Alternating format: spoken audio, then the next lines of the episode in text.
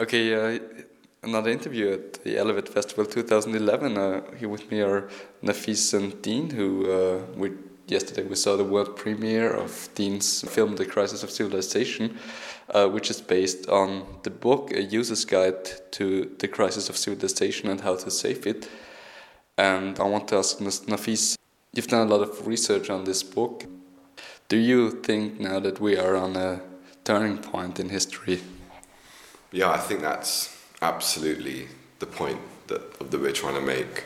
That if you look at the trajectory of industrial civilization in its current form, um, you know, we really are at a crossroads.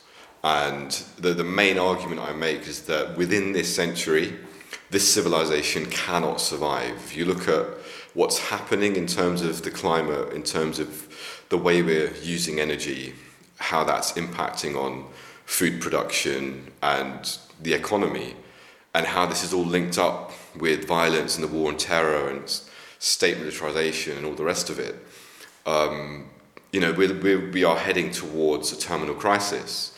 Um, but the issue is the issue for me is that this is all kind of this is not something completely new in history. Civilizations have been down this road before, and most of them have ended up collapsing um, but, but that collapse process doesn't mean everyone just disappeared or died or something like that. It means that they were forced to kind of revert to a much simpler way of living. Um, so f- for me, this kind of like this, this is all really kind of a sign of a need to change, a need to change our way of doing things, our way of thinking, our way of living, our way of understanding our life. Um, and that will affect how we do politics, economics, culture, and all the rest of it. So it's for me, it's, it's it's a massive opportunity to really think about the kind of world that we would really like to live in, because this current way of life, which is really destructive, self-destructive, and destructive of, of life in so many ways, is now it's kind of in, it's in a, it's in a position where it's not going to survive. So there have been other authors who uh, talked about turning points and. Uh, one of them is uh, Huntington, who said that there is uh, the clash of civilizations, and uh, Fukuyama, who stated that uh, the, we have reached the end of history. They have been quoted in the movie. I'm not sure about the book, but it's based on the book, so I guess it's there too.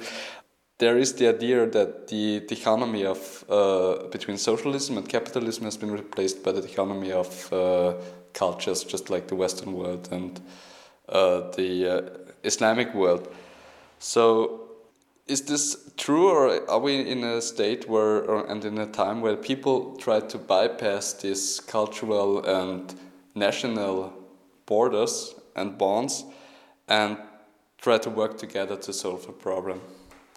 Well, I think um, the, the thing is, is, I mean, if you look at, you mentioned like Fukuyama and Huntington, and yeah, they, obviously it's in the book. I mean, everything which is in the films in the book, except maybe the crazy people, crazy characters, and you know, but but yeah, all the ideas in the film are in the book.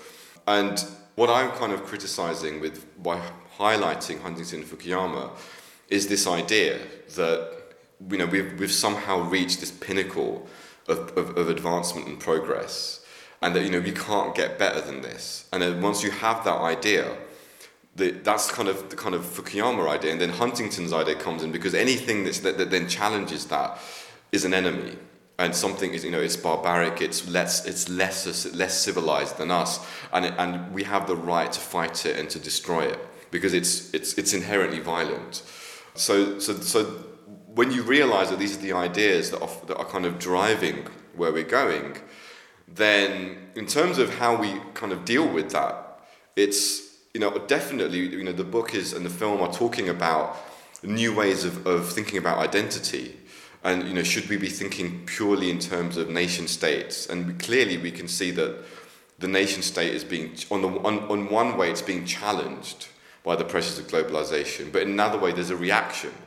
And the reaction that we're seeing in a lot of, a lot of Western Europe, and, you know, is very dangerous. That, that there is this tendency to otherize communities, to find enemies, to target foreigners, asylum seekers, Muslims, you know, you name it, gypsies, and it could be anybody or anything that kind of in, in a way comes in the way of the system it's almost like this massive like machine which is just rolling rolling rolling crushes what happens to be in its path and then justifies to itself why it's okay to do that So there is a dialectic, there's, there's, a, there's, there's a dual kind of dynamic there. Um, and, and in my view, and what, what we are advocate in the film, is that there's just a need to really recognize each other as human beings. And it's fine, you know, you have nations, you have countries, and you have distinctive cultural identities. There's nothing wrong with that. In fact, we think that that's cool and that that's we should celebrate that. And one of the things we're calling for is, in fact, let's have dialogue across our different national and cultural backgrounds, rather than seeing these as a reason to kind of, you know, be against each other. Let's see these as a way of, wow, well, you, you, you have a different take on this. I can learn from that. I can celebrate that. And we can do that together and we can actually come up with a much more exciting civilizational model. And that's another thing that we both really emphasize is that that's why we don't talk about, you know, one single blueprint that's going to work for every single little society. No, actually people have autonomy and people have have to have the autonomy to work out what works for them in their communities because we can come up with broad ideas and broad suggestions and broad kind of things that we think we need to think about but how that works in a particular community or particular countries is probably going to be quite different. Compared, you know, how we do things in England might be different to how things work out in Austria. But that's something that we can, you know, we can learn from each other in that respect. Actually, this goes to both of you. That uh, do you sometimes have the feeling that uh, you're surrounded by people who actually think kind of the same way that you do? Where are the people who are defending the status quo, and who are these people?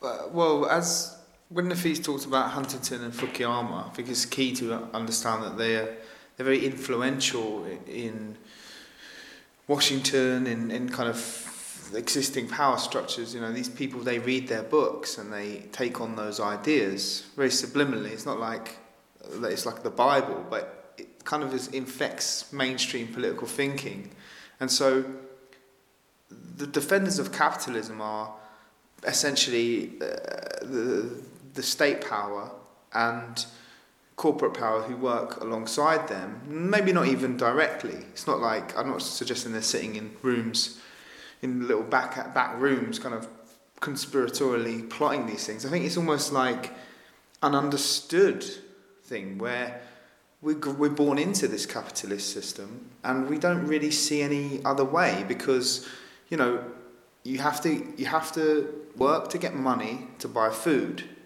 you know, you have to work to get money to have your flat, your box.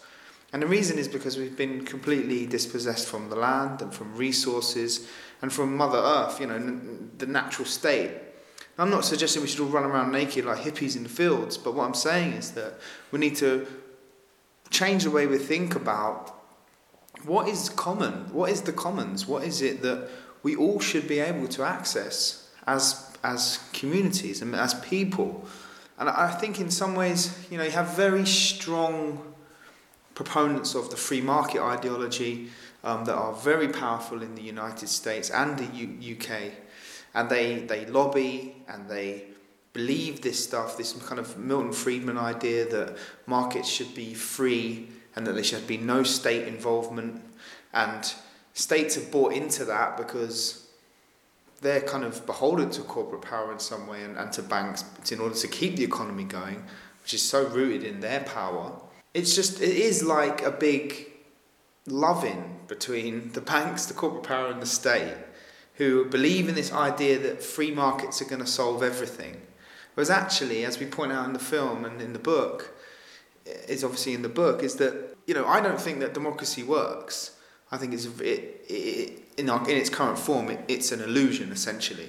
But let's imagine it did work. Let's imagine a representative democracy was it was everything it's cut out to be. If you have a free market, which the state or the people that we supposedly elect to represent us can't get involved in or regulate or change, then ultimately that means the economy, which means capitalism, business, is outside of the control or any kind of input from the people which it affects the most, which is the population of the planet. And so we've, we've got into this strange idea that we, democracy seems to just be about we're going to elect, I get to elect either someone from the left or someone from the right, and then because I like them, but they can't control the economy. So actually, how are they going to make any changes when the economy is so in, embedded in our lives and everything that we do? Which is then in turn embedded in the natural environment and resources and all those things which are driving the dis- destruction of the natural environment. So it's kind of there are really strong institutions and people you can look at and say they are proponents of the free market capitalist ideology and they push it forward and they actively push it forward through think tanks and through lobbying. Um, and then there is the more general idea of capitalism we've all, in some ways, bought into. And what we're trying to do in the film is just say, let's think about it differently. Let's think about what we can do differently. So the the times where hold up some banner or anything that names this person as evil are are kind of over, right? I think name I think naming particular individuals as evil, I, I would question the point of that. You know, maybe, maybe they are evil. You know, but to be honest with you, I feel um, ethically I can't be a judge of whether someone is good or evil. I can be a judge of the actions, and I can say that certain policies and certain actions are clearly unjust they result in injustice and they are wrong and they should be changed. And I can identify certain agents. So I think identifying, you know, a particular person and saying, oh, you're evil, blah, blah, blah, it doesn't really get us anywhere because the system's more complex than that. The system is developed over centuries on the basis of ideas, on the basis of political and economic structures, values, and all of that is intertwined. And if we want to confront the system, we need to confront it as a whole and that means going beyond just pointing fingers and blaming a couple of people. So, you know, you might point at Bill Gates, for example, you might point at someone else and say, oh, you've got money or you're rich and you do this. I don't think that's going to work. I don't think that means anything. I think ultimately it's futile. I think it's clear you can identify key organizations and networks which are involved in, in, the, in, in making policy, uh, in, in, or in establishing the way the system works. So you can identify specific banks, you can identify specific governments who have um, the, who hold the most power in the world. You can identify specific financial networks. You can even identify think tanks and lobby groups and special interest groups and arms companies and media companies and defense companies and all kinds of other kind of groups and networks which are linked with that. And these guys are linked, and actually it's interesting because you know, a lot of these guys do have backroom chats in boardrooms, you know, and, and, there is a lot of conspiratorial thinking that goes on. I and mean, we've all heard of Bilderberg. Bilderberg is not a conspiracy, it's just an annual meeting that takes place in complete secrecy where the world's most powerful people get together and decide stuff that we have no idea what they're talking about. We're not allowed to know. It's not our business, apparently. Um, so this, this, that kind of just gives an indication of the extraordinary concentration and centralization of power that exists in the world.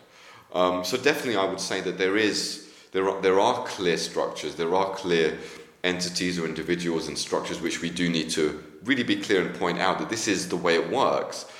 But it's not it's not a blame game because the reason that these people have power is because of a wider system, a wider set of ideas, a wider set of structures, a wider set of values, which we need to overall target. And as Dean was saying, we all of us in a way buy into, not just in, in, in not just in, in kind of our ideas or our beliefs or, or our everyday practices, but even even in terms of you know the very fact that we exist in this society and that we that we function in our societies means that we are embedded in that in ways that are you know that you know you brush our teeth in the morning um, that, you know we flush you know the sewer system you know mundane little things mean that we are embedded in that system and are buying into it in a way. And I think being conscious of that, there's a lot of that stuff we can't change overnight. Um, but being conscious of that and being conscious of our part in it is very important. And being able to try and change those processes, even incrementally, is very, very important. Let's come to the film itself. Dean, you used a lot of archive material uh, that you said you enjoyed yourself watching it. And I wanted to ask you that if entertaining is a, a, way of getting a serious topic across, and further, how, how do we make people stick to these topics after they leave the screening room? Well, for sure, I enjoyed watching the films. It's uh, an amazing archive that uh, Rick Prelinger and Skip Elsheimer from AV Geeks collection have collated. Um, most of Rick Prelinger's stuff on archive.org is open source uh, which are able to download and use. And there are thousands and thousands of those films, and of an AV Geeks collection as well. Uh, they're, they're not all open source actually, but I I used them, and then I contacted him afterwards and showed him some of it, and he and he was like, "Okay, you can have it." so I kind of took a bit of a risk there, but anyway, that worked out. I like stuff like that. I, I enjoy watching crazy, weird old films. I love animations. You know, I'm an artist as well as a activist or a filmmaker, for want of a better word. You know, I, I I'm interested in kind of these strange worlds that we've created, like in order to project capitalism and kind of project these ideas in a way. You know, and, and what I think, what why I think they work is they work on two levels. You have these films which were made at the height of industrialization in, in some degrees, or, or they come from a time where nobody was thinking about this stuff. Nobody, when that film, when most of the films that were made, the archive films that we use, um, were made, nobody was thinking that capitalism was going to collapse or, you know, are we going to run out of oil or is you know, especially in the States where most of them were made in the 50s, people were just drive, like rolling around on roller skates, drinking milkshakes, going to drive-in movies. Obviously, that's, you know, a stereotype, but, you know, that kind of idea. And so, in a way, using films from that time, when you juxtapose that with Nafeez's thesis about the protracted collapse of neoliberalism, there's, there's something about that that makes it interesting and and surreal and funny at times. And I haven't been. I've also used them. Sometimes I've used them in very strange ways. Like I've pushed it as much as I could. I've pushed it to actually make it as weird as I could at, at times. Little bits that are just for me. Because there's so much. I mean, you did you see the film? Yeah. yeah there's so many. like, I, I, mean, I I really kind of like to play around with the, the reality even within those films at times, and using them metaphorically um, there is a reason for every shot that's in the film. Uh, you know, I have, an, I have an intent and a reason and a thought process behind everything. Um, but what they actually also do simultaneously, I think, is that you look at them and you say, right, well, it's 50 years later, and we look back at the media that was being produced then, and it looks so stupid and so, not stupid, sorry, that's the wrong word, not stupid, but it's, it's so crude propaganda you know, projecting this stuff. And I think I hope that in some ways it kind of triggers the idea that hold on a minute, what are we going to look at today's media like in, in 50 years' time? How are we going to and actually is there much of a difference? You know, is there really much of a difference between the media that's produced now and the media that was produced then? Right, I don't you don't see many films anymore with um, women in silver jumpsuits with like a little plastic shield and a crazy silver electric dildo she saves children with. But like, ultimately, in some ways, the same kind of ideas were all being pushed forward, just in a slightly more sophisticated media. And I think that we will look back at media right now. Uh, you know, imagine how people are going to view Fox News in 50 years. When, when you kind of put it up against the time we are, the time that we're in politically, Imagine viewing, imagine viewing Fox News' output uh, hist- in a historical context. It's gonna be, you, you know, you're gonna think, are they all completely insane? I mean, like for real. And so I'm hoping that, that, that that's a, another subliminal thing that I was trying to work to work on with using that stuff.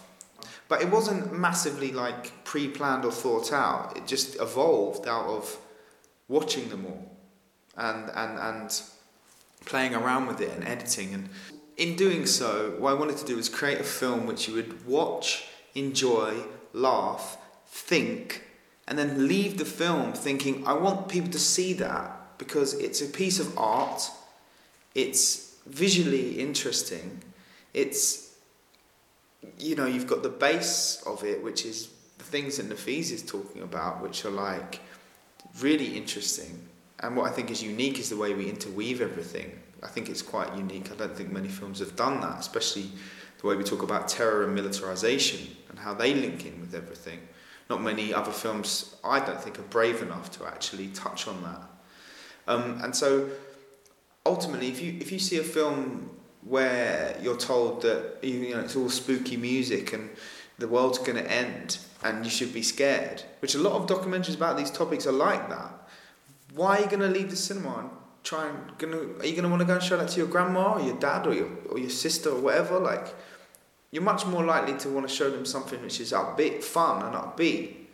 So, from a purely from a point of view that of something I would like to watch, I think if you make something that you know we're hum- when we're human beings, if things are bad, when in the face of adversity, what do we do? We make jokes. We have humour. We keep lift each other's spirits. Now, just because neoliberal capitalism might be failing, we can have a bit of a laugh about it in a way as well. Like, but you know, I mean, from that human spirit point of view, I don't think it's good that there are bad things happening in the world. But let's be real. Like, we don't have to be super serious about everything. So, Dina, you're an activist as well as an artist and uh, filmmaker, and Nafeez, your book is obviously uh, based on a lot of research and theory. So this last question goes to the both of you. How do you balance theorizing or theory and getting active? And how do we know what actions to take? Well, the book, I mean, the film is based on the research in the book. And the research in the book took me about four years and it was informed by my theoretical research and empirical research in, in during my PhD, um, which across a lot of different disciplines: historical sociology, um, political Marxism, um, international international relations theory, security studies, critical security studies, terrorism studies, critical terrorism studies, um, genocide studies, um, loads of stuff. I mean, my, my own research, independent of the book, was in that kind of area. So all of that thinking was actually informed the process of writing the book as well. Um, and there is a whole chapter in the book which is actually dedicated to theory. But the theory, I've been, I mean, I've really gone to pains to. Um, it, it's the most difficult part in the book um, but I've really tried hard to break it down, take out unnecessary jargon, and make it easy for anyone who doesn't have a background in, in, in international relations or academic or whatever to be able to pick it up and read it and understand it. Um, and, and if they, if they just make if they just read it slowly, they'll actually really get it, and it will really give you a solid understanding of how to make sense of what's going on. And it's within that what's really great about the dynamic that me and Dean have is that because I'm always looking at the bigger picture and looking at the wider theory and why is it happening, how is it happening. So a lot of so the whole I mean the whole point of the book is to say, look guys, we want to be active, but let's not just be active for the sake of being active. Let's be strategic about how we're active. We don't understand exactly why things are happening we don't understand how the climate is linked to the economy and how the economy is linked to energy and how energy is linked to food and how all of that is linked to the violence and how all of that is linked to the civil liberties, then what we're doing is we're not effective. So the anti war movement isn't effective, it doesn't offer anything. What we offer is protests and marches, which is great, but we don't offer anything beyond that. There's no vision. So the point of the film and the book is to say, hey guys, let's have a dialogue. Let's talk to each other and let's develop that vision because actually the ideas are there. A lot of us are talking about this stuff. A lot of the different movements have got really strong and interesting ideas, but they're not talking to each other. So that's one thing. But the other great thing is because Dean brings brings a real kind of like I mean he actually is a, a real activist much more than I am. I mean he'll go out there and he'll do stuff and he'll he's all, a lot of that activism informs the way that he does filmmaking. And so, what makes I think the combination of us really good is that because I'm always emphasizing the strategy and the vision, and Dean's talking about, well, let's not just pontificate about ideas, what do they mean in practical reality? Let's do something with it. So, it means that it's a very powerful combination because actually you have to act strategically. And when you act, you have to be a purpose and a vision you don't just have a vision and talk and you know just have ideas. You have to act, and you can't just act without knowing where you're going. And I think that's what makes the film and the book together really, really powerful. Yeah, I mean, I think we all have our roles to play as well. Like, I think it's as as Nafeez said. I think that having a vision and a clear understanding, being able to underst- eh, inter- interrogate these things in a way where you're you know, if, if you're if you're doing a protest, actually, I would say that um, marching from A to B and going home isn't great. It's fucking pointless. Yeah. What we need to do is we need to understand the root causes of these problems and think about what we can do about it, and that might mean sort of going a bit further than just marching from A to B, setting up a protest camp, taking back a piece of land, possibly breaking the law by growing vegetables, which, if you think about that, is madness. Um, you know, just just thinking about ways in which we can push this system uh, in order to act, like make changes and open up cracks it, w- within it. That's the kind of thing I'm doing actively. But then I'm also simultaneously engaging in work like Nafeez's book and thinking about how I can bring my creative sensibility, which is, I, I think, can bring Nafeez's ideas to a wider audience. I hope, and that's something that I'm trying to do. Is to take, if you know, if you watch the, the film, it's kind of like a fun ride in a way, and that's that's why I think that we can get. I, I can use Nafeez's book and create a film out of his book in order to appeal to people's intellects and get make them think about things in a different way while being entertained and inspired and hopefully get them to take action as a result of that. So it's like simultaneously creating art but then also doing stuff on the ground actively. And they're not really set they're two different things in a way but they're also not really separate. I don't know how to categorize myself. At one day, oh, I'm activist Dean today, or I'm filmmaker Dean, artist Dean, next day. Everything's all rolled into one. I just happen to feel passionately about acting as a human being with a conscience. But then I don't think that, you know, for example, people like, I might, I, I might feel, be okay with climbing up on a building with a banner or, or, or, or whatever and getting arrested, but some people aren't able to do that. But some people are really amazing at spending four years eh, deconstructing all of this stuff, you know, and, and, and making a great, a, a fantastic book which we can use because I do think uh, oftentimes in activist movements, you know, we come from quite a broad moralistic point of view. You know, if, if you set up a protest camp, let's say on the house, uh, on the doorstep of the Houses of the Parliament, and you're saying I want to end an end to the war in Afghanistan, and somebody from the the, the, the army walk, walks over to the where you are and says, Why are you here? We're there to fight terrorism. And you turn around and you say, Well, no, the war in Afghanistan is bad. That doesn't really give them anything. And if you don't really understand why it's bad, probably because you haven't looked into the facts around it, then you're kind of like, you're right, because you have a moral sense that bombing people in another country is wrong. Because it is wrong. And, you know, for me, that's enough to feel like that. But if you want to communicate your ideas effectively, then what you could say is, well, do you know that Afghanistan has a very important geostrategic position in the international system?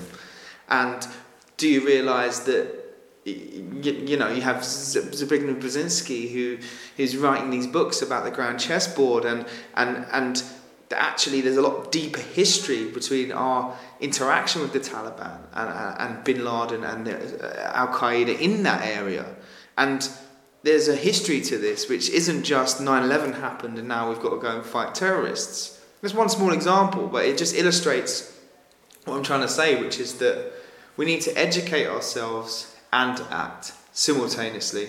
And then for me, I, I have to, I'm compelled to create art and, and films because that's my outlet creatively. And I've, I think for the first time in, my, in terms of my work, I have created something which is the perfect, for me anyway, I'm really happy with the film. It's the perfect merging of all three of those things. It's kind of intellectual, it's creative, and it's fun at the same time. And, and working with, we have to mention the third element of this production, which is Luca and her animations, which working with her and creating those animations was a really, really, really cool experience because that's a really amazingly creative piece of the film, which I think people really are going to engage with.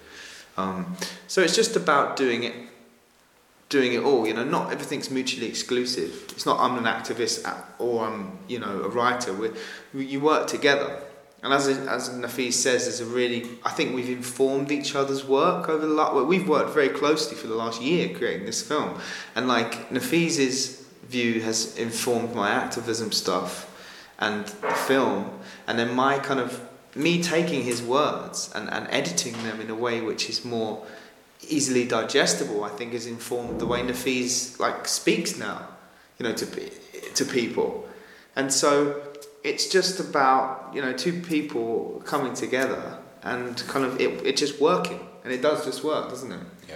so yeah Okay, thank you. Uh, thanks for sharing with us. Thanks. thank you